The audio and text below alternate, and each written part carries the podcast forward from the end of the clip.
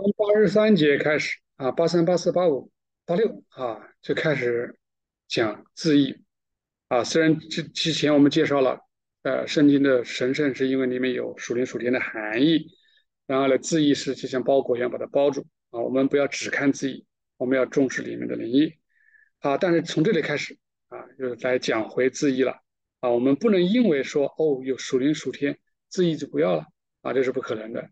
因为属天、属灵、属世这三个是一个整体，啊，是一个整体，我们不能偏颇。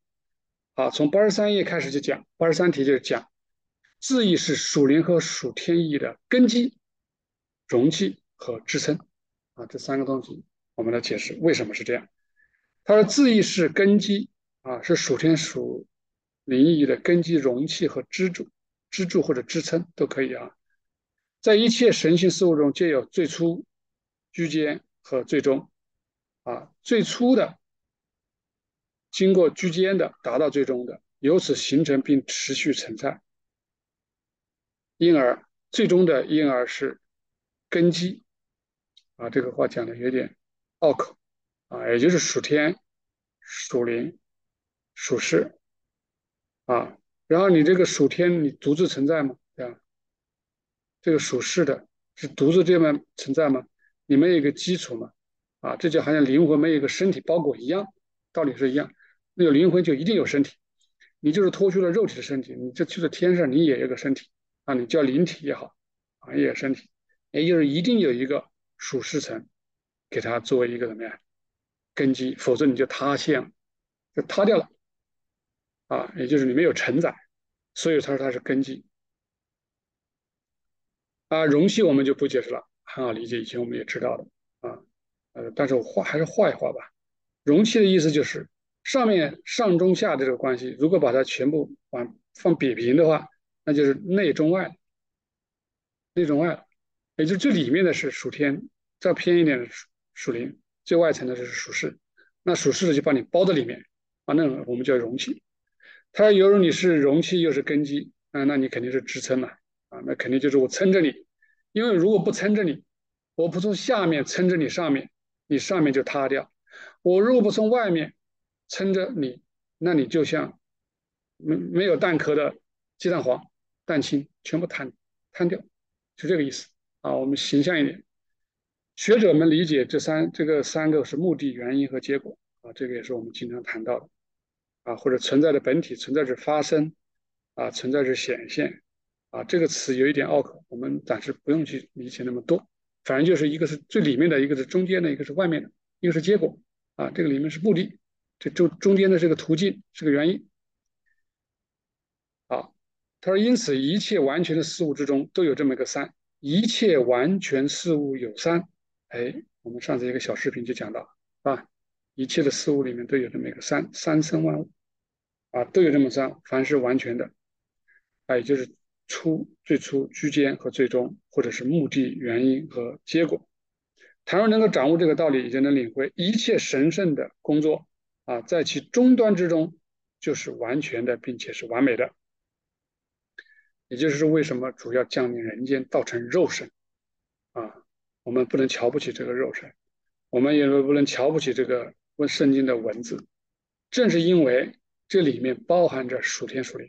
正是因为这个肉体里面包含着灵魂啊，所以它在这个里面才是在，它是完全，它才是 perfect，是完美的，否则就是残缺。它在最终之中的最最终端哈，这样的是全部，因为在它以先的都同时在它里面，这跟我们刚才画的图一样的，也就是说我这个外面的把里面里面全包了。我这个根基把你上面全部都承载了，就是圣经的文字，其实是很神圣的，啊，很神圣的。有最高、中间和最低三层天，最高层天构成属天王国，中层天属灵王国，底层天属世王国。啊，这个我们很熟悉了。正是因为有三，所以圣经也有三层含义。啊，圣经就有这个功能，能把属世、属天和属属世、属天和属天给它连起来。啊，甚至连到主里面。最初的在居间之中，并经由居间达于最终。真是目的在原因之中，透过原因在结果之中。我们就不再解释了。也就是写明了圣经的性质，其字义，也就是属世的意义，包含着内在的属灵意义，属灵的意义中包含着之内在的属天意义，啊，也就是这个三层的关系，一层包一层，这一化解明白了，对吧？外面的肯定包含里面所有，中中间这个肯定包含里面的，就这个意思。因此呢，被称为字义的最终的属世意义是两个容器，两个意义的容器、根基和支撑。啊，这里就特别的介绍到，我们不能忽视字义，我们要好好的学习文字。也就是说，如果有可能，对吧？啊，中文理解肯定是最最基基本的了。啊，有的人在学英文来理解，因为英文的结构跟希伯来文的翻翻译成英文，特别是 KJV，在结构上比较相似。但如果你有条件啊，能够去学希伯来文、希腊文和拉丁文，啊，那就是更好了，那就更好。当然，如果说我们没有条件学，哎，没关系，我们有工具，啊，我们有 APP，它告诉我们了，那我们只要掌握方法就可以，知道最基本的一些东西，能够查字典、查工具书，然后知道哦，原来我为什么要追求文字上的含义，为什么要一字不差，对吧？而且要追求原文的含义，啊，为什么中间那些翻译的问会出现问题？那是因为中间翻译的人他其实也就是没有掌握。或者说启示内意就是属灵含义的人，他没有这些属灵含义，所以他们在翻译圣经的时候也就没办法去精确到这一点啊，或者要有这点要求。好，这个是我们这一节的内容。